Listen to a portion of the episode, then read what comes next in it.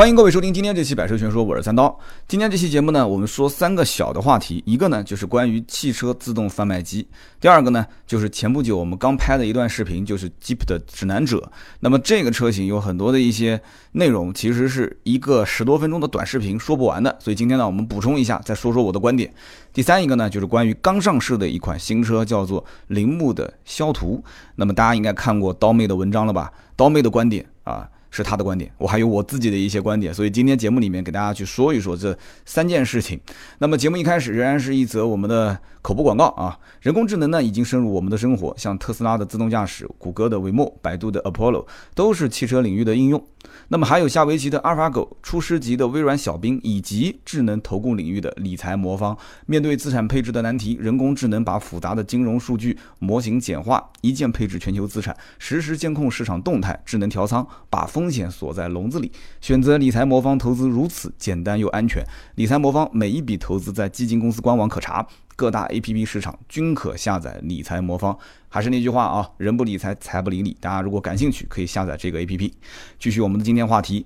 那么首先第一个呢，就是关于无人 4S 店，或者说是叫汽车自动售卖机。网上其实类似这样的文章特别多，就是源于这一则二十七秒的短视频。那么这个短视频是谁发布的呢？大家如果一看就知道了，上面写着它是一栋楼啊，这栋楼有点像什么？有点像这个德国狼堡，就是德国的沃尔夫斯堡工厂的这样的一个立体停车库，就有点类似啊，只不过这个造型不太一样而已。那么这样的一则视频呢，就是说一个男的站在那栋楼下面，然后全透明的这栋楼里面停着各式各样的汽车，然后这哥们儿呢就选了一辆车，那个车就自动滋停在他的面前。二十七秒的一则短视频，那么这则视频让很多人惊呼啊！天猫汽车自动售卖机，那个楼顶上的几个字啊，如果是其他一些小平台做的小视频，我估计没有人会在意。但是，一看是天猫汽车自动售卖机啊，马云现在开始要颠覆传统这个 4S 店了啊，就开始要颠覆什么什么。反正你只要提到阿里，提到马云，什么东西都是颠覆。其实我当时看到这一个视频，不知道你们有没有跟我一样的感想？我觉得这不就是。就刚刚我讲的嘛，不就是跟那个德国狼堡的立体停车库一样吗？就有什么呢？就为了这一则短小的视频就很惊呼要颠覆这个颠覆那个？我觉得不至于啊！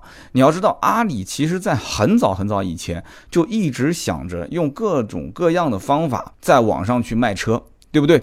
当年双十一的时候秒杀，大家还记得吗？凯迪拉克当时就是后来也是不欢而散的，因为当时。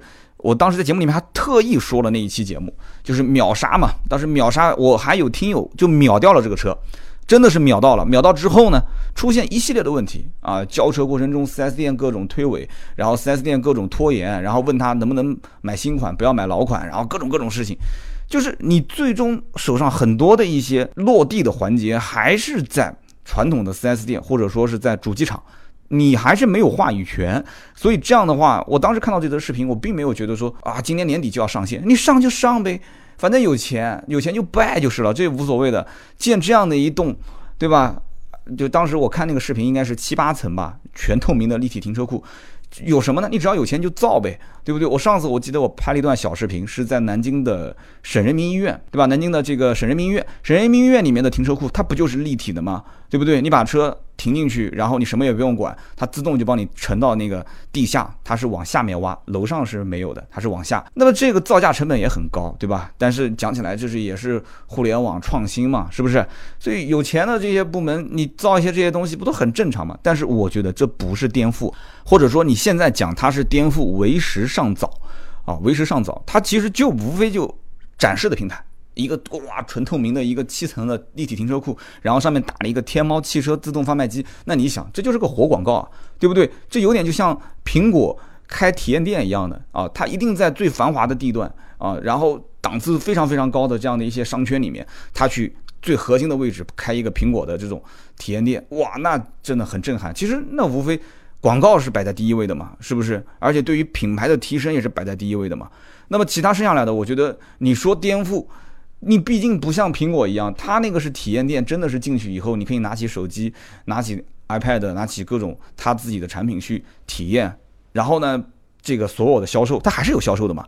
他这些销售、这些顾问，他也会很专业的给你进行讲解，对不对？可是这个不一样，你这个自动贩卖机成本太高，这跟那个苹果的体验店完全不是一个概念啊！成本太高太高了。你想，如果我看到的相关信息没有错的话，德国狼堡对吧？就是沃尔夫斯堡的这样的一个工厂的两栋，就是这个立体的透明的停车库，它这个造价成本是以百万英镑去计数的。百万英镑，你想想看，什么概念啊？那么在中国，你如果是要要想建这样的一个透明的立体停车库，而且你还要复制，因为你在一个城市建还没有用嘛。你既然是要颠覆，那你肯定是很多城市是同时建，对不对？这个成本我觉得不比 4S 店少多少吧？啊，这是一个问题点。但有人讲说人工成本不是省下来了吗？对不起，我从 4S 店出来的，我告诉大家，4S 店最不省的。最不应该省的就是人工成本，为什么？销售员的工资是很低很低的，基本上都是每一个城市的最低的这个工资标准。那为什么他们收入很高呢？完全是靠提成，完全是靠提成。换句话讲，就是卖出去的车拿回来的提成。那有人讲说，对啊，就是因为你们销售要拿提成，所以这些车才卖贵了。嘿，有这个道理吗？有人讲说有啊，这就是人工成本啊。可是你认为就是一个无人售卖机，它就能把这些应得的利润，就把人工砍掉的利润就？直接给你砍没了吗？也不可能，也不可能。它既然是自动售卖，那它这里面一定是要核定成本的，你说是不是？反过来讲，你说自动售卖机那么完美的话，那所有的自动售卖机里面卖的这些饮料是不是应该很便宜呢？明显不是嘛。自动售卖机放的那些位置都是单位成本非常高的那些地方，比方说大商场里面，对吧？你开一个卖冷饮、卖这个雪碧、可乐的饮料的这样的一个小卖部，那你不亏死啊？那你根本就连这个地的成本你都你都买不起，那怎么办？放一台自动售卖机在里面，价格稍微提高一点不就行了吗？你说是不是？所以你看高铁站或者是一些商场里面，我想买瓶可乐喝一喝，它卖三块卖五块，对不对？我还是得付费嘛。我在高铁站经常没带水的时候，我要去买水喝，他卖三块钱一瓶矿泉水，那必须得买。你说没办法是不是？它单位成本它要核算的。所以说目前来讲，其实 4S 店的核心它亏损的问题点，我觉得不在于说。啊，一定要什么开源节流，就不在于节流这个位置上。你说要削减成本，4S 店其实削的也还算可以了。现在整个的管理各方面还算比较比较的规范。你说要想再把再把人员的成本给砍掉，我觉得可能性不是特别大。而且阿里我不说了嘛？很早以前就一直想在互联网上通过网络去整合资源。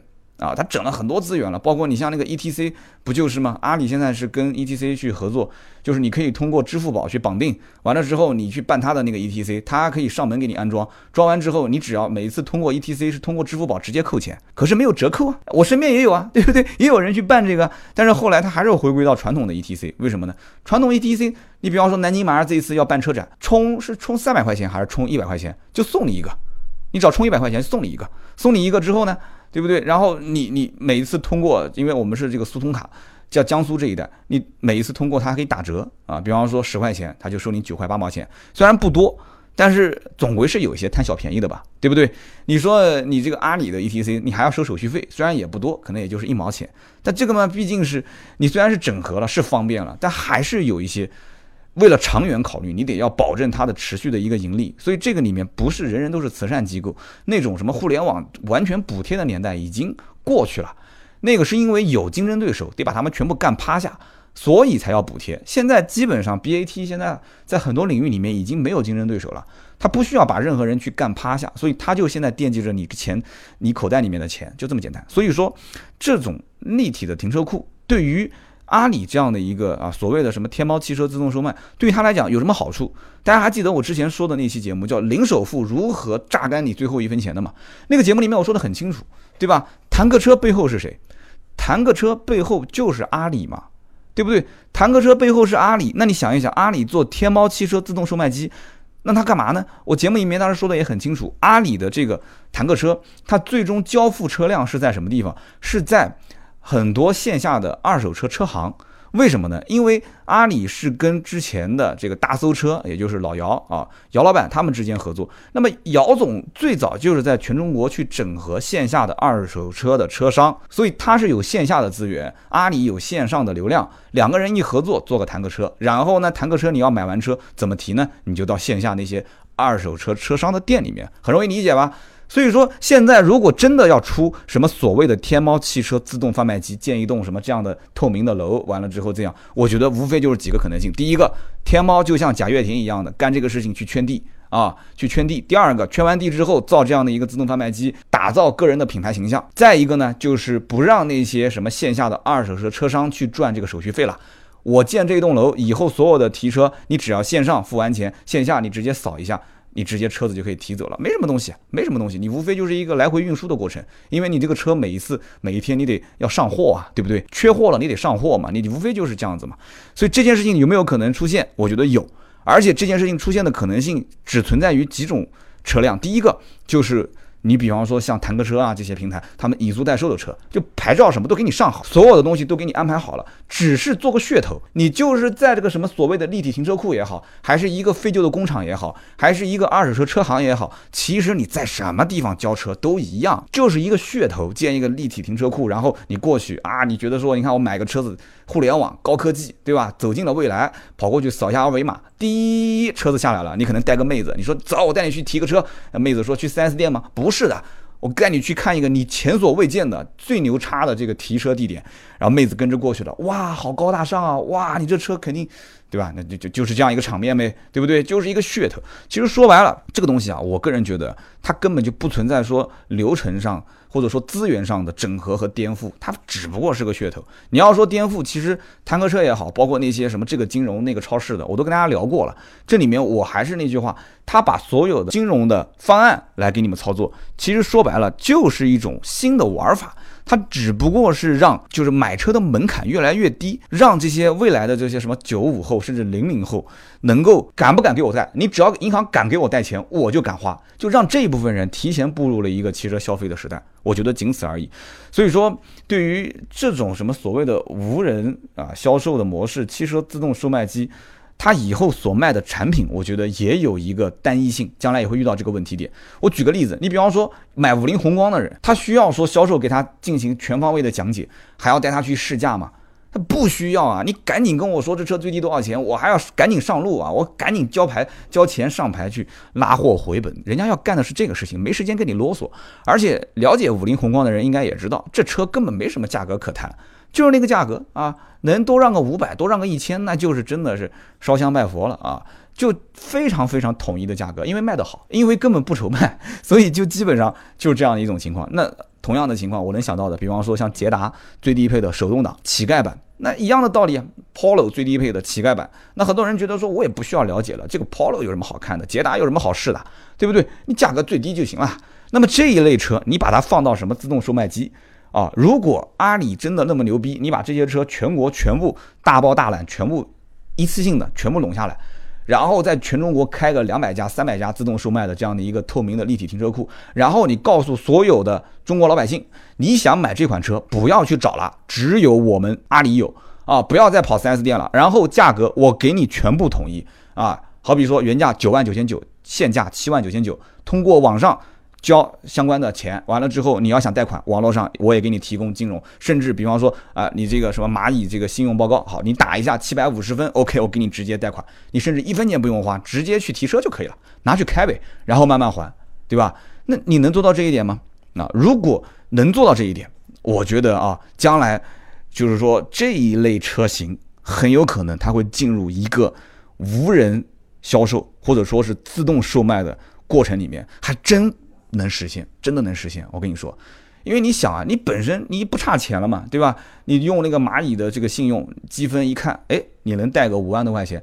现在五六万块钱的车太多了，对不对？然后如果阿里跟厂商讲这一这一款车这一类车，你就不要进入 4S 店了，直接给到我，我来卖。然后这一类车对于某一些人来讲，它又是一个纯功能性的，也不需要介绍，也不需要试驾，对不对？那很有可能我通过。这个蚂蚁金服通过这样的一个信用，我直接就把这车开走了，慢慢还就是了。如果我真的不想要，我再退给他，退给他以租代收，每个月再收你租子的钱，然后我再换一辆车，他无非就是赚了这个钱。我觉得有可能会实现。如果是一两年前你问我说无人无人 4S 店自动售卖机，那我觉得太扯了，这个事情太扯了。我觉得这里面最核心的关键点还是现在，真的就这一两年，你想很多国外回到中国来。待了这个一个月两个月，比方说出国留学或者是在国外工作，他到中国来之后发现说，全世界都没有像中国这么牛逼，就到任何一个地方带个手机扫个二维码，支付宝、微信就直接 OK 了。我已经很久很久没有打开过我的钱包了，真的一点不夸张。我是很久很久没有打开过我的钱包了，我都是一直在在用手机付款。我相信很多人跟我一样，所以我觉得这是最牛逼的一件事情啊！这个什么芝麻信用啊，这个什么这个所谓的支付宝的支付，这是最核心的点啊！以后在整个的看车、选车、买车、用车，甚至于卖车的过程当中，我觉得这里面但凡只要是涉及到交易，网络能够整合的这些点，我觉得啊，其实都是时间性的问题，早晚的问题。但是前期就在现在啊，就在现在这一个时代，就在这一年或者是两年之内，我所能看到的，我觉得其实无非是什么，就是一些功能比较单一性的东西。你说你买瓶可乐，你还需要销售给你介绍吗？啊，你说你买一瓶矿泉水还需要有人给你介绍吗？不需要，自动贩卖机就可以了。那么什么样的车不需要去介绍呢？我想来想去，我觉得功能性为主的，甚至于买车的人就是冲着它以功能性为主的这样一类商品，它是可以最早进入到一个自动贩卖的过程。啊，这就是我的一个观点。当然了，也希望大家多多讨论啊。你有什么样的想法？对于这种汽车自动售卖的一些过程，那你可以跟我去说一说，在我们的节目下方可以留言啊。也可能很多人会问，说买保险怎么办？买保险早就可以在网上操作了。那还有人讲，那贷款怎么办？金融超市在网上，我上期那个零首付如何榨干你最后一分钱，不也说得很清楚吗？网上也能操作，点一下子，甚至于有人就可以上门给你服务。那还有人讲二手车怎么操作？整合一下，直接上门给你看看完之后给你收走不就行了吗？对不对？收完车之后，钱就给你打到你的网络账户里面，你不就可以拿那个钱直接买新车了吗？其实说起来并不难，难在什么地方？第一个就是消费环境，现在的消费环境都在 4S 店啊，老百姓要买车去 4S 店，要买新车去 4S 店。都是这样的一种消费环境，没有在网上去消费的这种环境，或者说网上支付，然后线下到这个什什么所谓的汽车自动售卖机去提车，没有这种环境。第二个就是心态，老百姓到目前为止的心态还是要看到这个东西我再付钱，对吧？你说这个烤鸭有多香啊，味道有多美，哪怕说的你流哈喇子，但是你不让我尝一口，你不让我看见这只烤鸭在我的面前，对不起，我不会付钱。现在老百姓就是这样，就特别是以车这样的一个很特殊的商品来讲，我觉得就是这么一回事。那你要你要讲说自动售卖的话，那我觉得房子是最应该自动售卖的，因为你看买房现在很多城市都没有什么讨价还价的，去了以后该多少钱就多少钱，连讨价还价的过程都没有了，你你就直接自动售卖不就行了吗？你开发商干嘛还要找一个销售代理公司呢？对不对？摇号甚至于有些地方都已经不是开发商来摇了啊，然后。计算房贷这些，有人讲，那你得找销售吧？不需要找销售啊，现在 A P P 软件都可以给你算房贷了，是不是？什么付定金、交尾款，甚至于销售，其实现在都不去跑银行了，都是让银行的人驻点。什么事情你只要对接一下，银行的人给你跑，甚至你自己去跑，就这么简单。那你这么说的话。那是不是房子也可以自动去销售了？那么电冰箱、洗衣机、空调这些东西，其实那都可以去自动销售了。你只要价格统一，你把东西放在一个地方，然后完了之后，你告诉我全国最低价多少钱？像上网买不都是这样吗？现在所有的电器、笔记本也好，对吧？买一些电子设备，通过京东上网，啪，只点一下送货到家，都没有任何问题。那你说汽车将来是不是也可以呢？理论上讲，其实是可以的，没有问题。但是我觉得这里面。很多很多的事情并不是那么简单的，而且我刚刚说的只是功能单一性的一些汽车产品，我觉得可以最早进入无人售卖的过程。可是你说一辆宝马七系它能无人售卖吗？对不对？一个最新款的马上要上市的那个路虎的新迈，你确定不去 4S 店试一试、看一看、摸一摸？你就花这些钱就去买了吗？这些车子它的科技含量大换代之后的很多的一些东西，你比方说马上要上的这种十代的雅阁，对吧？八代的凯美瑞，你都确定你不用试了吗？自动贩卖机往那边一放你就去买了吗？跟上一代的整个动力总成都不一样了啊，内饰外形都有变化。你就能让它直接进入到一个自动售卖的这个楼里面，然后你就可以去买了嘛。有人讲说，其实这些试驾服务都可以通过线下这些 4S 店啊去去体验，或者是通过线下的一些其他的方式去体验。我觉得啊，其实如果这这么玩的话，你原本不就是为了要让它的成本更低吗？那不就变得更复杂了嘛，对不对？而且你原本就是说你要颠覆它，你要颠覆传统的 4S 店，那你还要跟他合作什么呢？所以这里面本身就是一个矛和盾的问题。但是我觉得啊，大势所趋，将来无人售卖或者说自动售卖的可能性是有的，肯定是有的啊。这一两年前我可能觉得还是比较渺茫，但是目前来看，中国的这种支付的。通道再加上整个的一个啊网络环境，以及老百姓对于新事物的认可的速度，我觉得已经不是一两年前所可以同日而语的啊。所以这样的话，这种事情能不能实现？其实现在已经能看得出啊，这个有可能是可以实现的，只是时间早晚的问题。好，我们接着说下一个话题。下一个话题呢，就是前一段时间拍的这个百车短评的一辆车，叫做吉普的指南者。那么视频应该很多人都看过了啊，视频里面我的观点表达的也比较直接。首先呢，吉普家族里面其实现在啊，厂商是绝对不希望大家把它认为是个吉普车。他希望是做 SUV 车型里面的一个啊，相对比较在越野方面更专业的这样一个品牌哦，它不再是一个硬派的越野车。所以你看，它现在出的什么自由侠也好，指南者也好，自由光也好，这些车，它一定是要偏舒适啊，一定是要偏城市化的。所以说白了是什么？就是早年中国 SUV 最火爆的年代没赚到钱，现在赶紧要。啊，划一把啊，赶紧要赚那么一些钱，但是能不能赚到钱呢？目前来看，其实这三款车卖的还行吧。啊，至少我觉得吉普自己家族里面的这个车系，你去比较来看的话，这几款车应该慢慢已经是称得上是自己家品牌里面的台柱子了啊，支撑它销量的车型啊，自由光、自由侠跟指南者。那么当时我在试这个车的时候，因为时间有限。而且我们的后期的剪辑师把很多都给剪了，其实说的远比你看到的要多。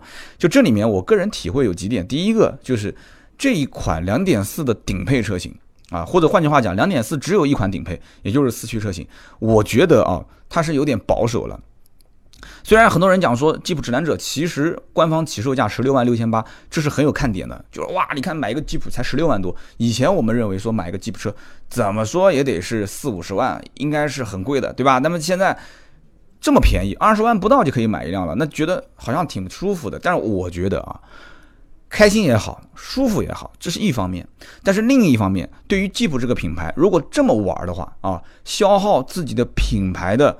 之前在高端所需的这些能量，一直去打这些什么所谓的一点四 T 的车型啊，一直去做这些，也不能说是中低端用户吧，就是说跟以前的 Jeep 调性不太相符的这些用户，我觉得真的会很成问题。这是我当时在视频里面没讲的一个话题点。今天我在音频里面跟大家去说一说，我不知道你们能不能认可我的观点。我觉得即使是出 Jeep 指南者这样的一款车，啊。我觉得仍然应该是在于两点四这样一款车型多两到三个配置，甚至于四个配置，因为真正的四驱的精髓啊，我觉得啊，两点四配这个九 AT，然后加上四轮驱动这一套总总成，应该是它的核心卖点，而不是那个一点四 T。但是呢，很明显啊，指南者是希望把自己的品牌的定位变得更加的亲民一些，或者说再降低一些，然后让很多的人觉得说啊，这是一个。越级啊，降维打击竞争对手，越级竞争的一款车型，性价比非常高啊，又大又好看，就壳子值钱，对吧？很多人觉得一个壳子就值二十万，那么这样子玩的话，我觉得是消耗自己的品牌的溢价能力，真的是这样子的。你以后再想把两点四的车型变得啊越来越多元化，就是。现在只有一款嘛，那么将来可能有两款、三款。你如果现在不这么玩，你再过几年，等到 1.4T 满大街跑的时候，甚至于 1.4T 都开始大降价的时候，让个两三万的时候，那对不起，你2.4再出新款车型，那就真的没人买了啊！而且我当时在视频里面其实说的也很清楚，现在的一点四 T 其实也就是帮菲亚特去消耗动力总成啊。虽然这不是官方说法，但我相信民间很多人是认可的。为什么？因为自由光跟自由侠都有2.0加 9AT 啊。那为什么它就不出呢？就指南者为什么不出二点零加加九 AT 呢？对吧？它本身都是一个平台的。就关于平台这件事情，我之前也说过嘛，是不是？就是说，你如果是同平台，而且你也有这个同样的动力总成，那你就应该是可以上二点零加九 AT。那你现在用一点四 T。到底什么个意思呢？啊，你无非就是价格方面嘛，啊，价格方面，说白了就是这么简单的一件事情。如果真的上二点零加九 AT 的话，那一点四 T 真的你要同样出这一款车，那指南者肯定就没人买一点四 T 了嘛。关于平台这方面，我视频里面说的也很清楚了，音频里面简单跟大家说一下。其实很多人都知道啊，就是说这个车虽然外形看上去长得像大切，其实它骨子里面平台啊，它跟这个吉普的自由侠是。同一个平台的，所以你看它的内部空间，自由侠的空间也不算小，这跟它的空间其实是差不多的啊，真的是差不多的。所以呢，Jeep 的指南者或者说是自由侠这两个车的平台，也不是 Jeep 自己的一个研发的成果，就是当年通用入股这个菲亚特之后，然后通用旗下的欧宝和菲亚特这两家公司之间合作研发，然后一四年菲亚特又收购了克莱斯勒。啊，吉普不是在克莱斯勒的旗下嘛？那么因此吉普就可以用这个平台去造车了，因此才名正言顺的造了这几款车。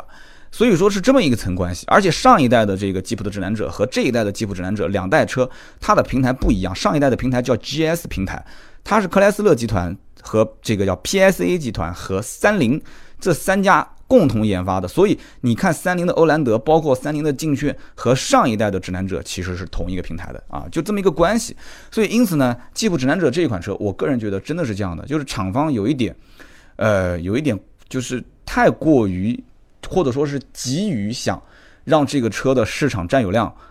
迅速的暴增，所以呢，他就选择了一个 1.4T 加双离合的动力总成啊，把价格拉低，然后来投放市场。对于这样的一个做法，我个人其实是持有保留态度的。而且我其实个人真的是非常希望，我不知道你们希不希望，就是这个2.0加 9AT 的动力总成最好能啊用在指南者上，然后把 1.4T 的车型减到三款，只要有一款 1.4T 手动最低配，把价格拉得非常低，然后再有一款。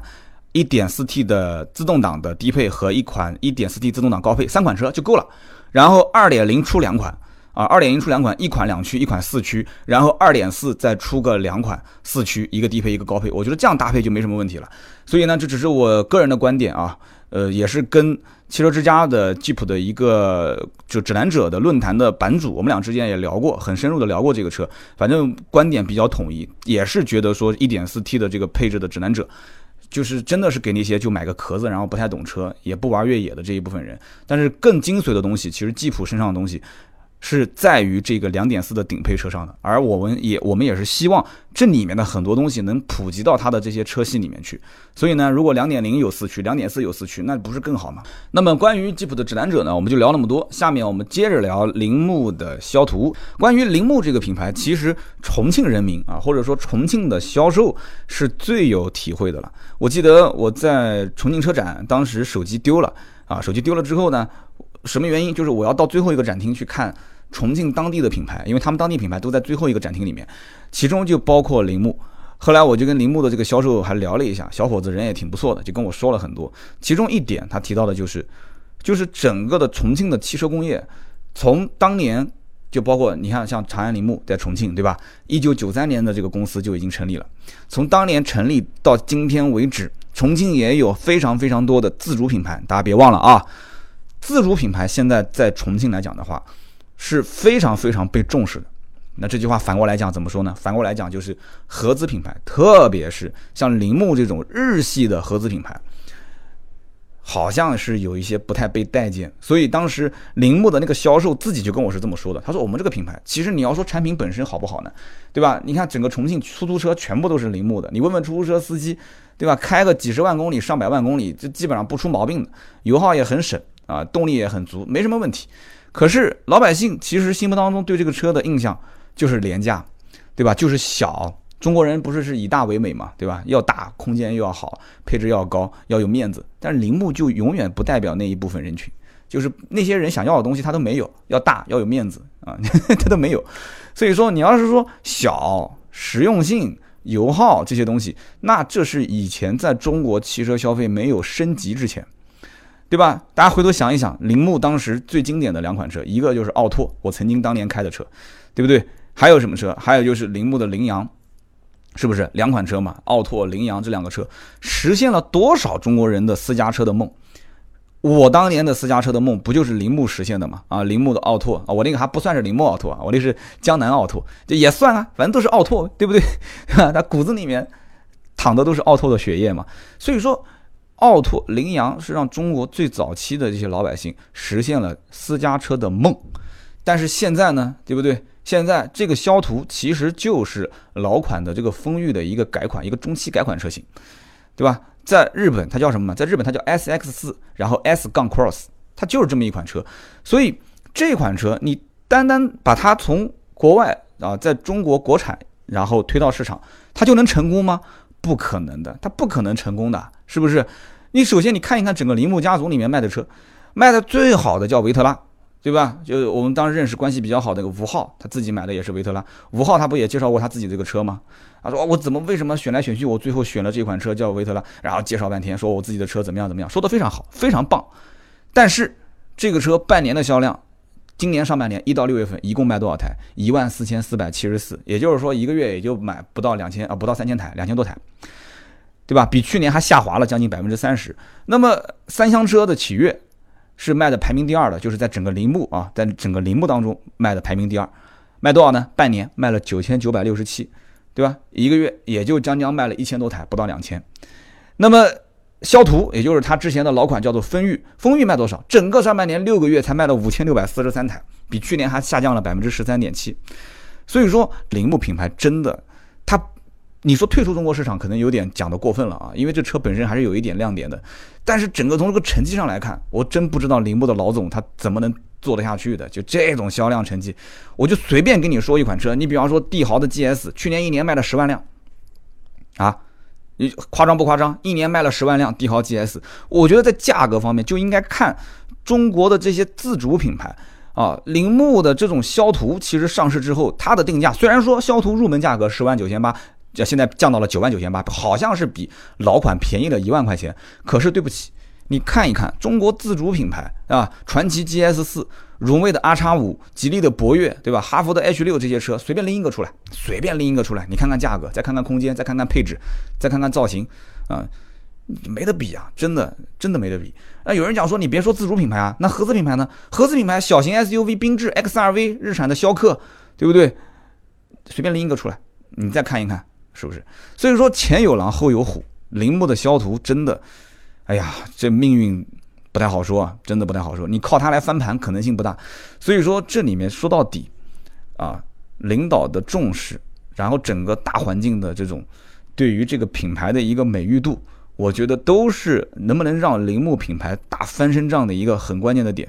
而且最关键的就是，我觉得铃木应该是摆正自己的位置，就你不要看别人玩这个好玩那个好，然后都挣钱，你就去玩，他挣钱的东西不一定适合你。相反，不挣钱的地方。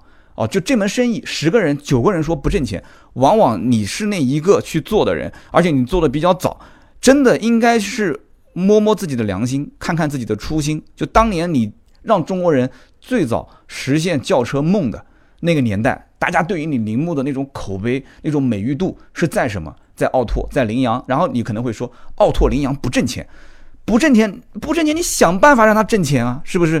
我前面一直在讲的，包括今天这期节目我们聊到的，什么谈个车也好的，对吧？什么金融一成首付谈个车，一万块钱开走吧，你跟他们去玩啊，对不对？铃木你可以跟他玩啊，那些大学生买车，这些什么靠蚂蚁的这种这种信用贷款，直接就可以把车开走，你赶紧把你的奥拓也好，把你的这种什么什么雨燕也好，你赶紧跟他整啊，给他整上去啊，对不对？你就以小型车为主，那这一部分的这种，就是上大学的时候。对于他来讲，要什么豪华，要什么奢侈啊？你只要是四个轮子，挡风遮雨，你做的安全一点，让父母放心。你这种产品通过这些金融平台卖给这些人，包括那些仅仅就只有代步需求，对车辆的什么品牌舒适度啊，或者说其他我都没有什么要求，我只要能先开起来为，就是为第一标准，就是唯一的刚性需求。那你就先借助这些平台，把自己的量扩张上去。对不对？我觉得最早应该做什么一成首付谈个车也好，或者是做什么零首付把车开走，就应该是铃木，就应该是铃木小型车就用这样的形式去普及嘛。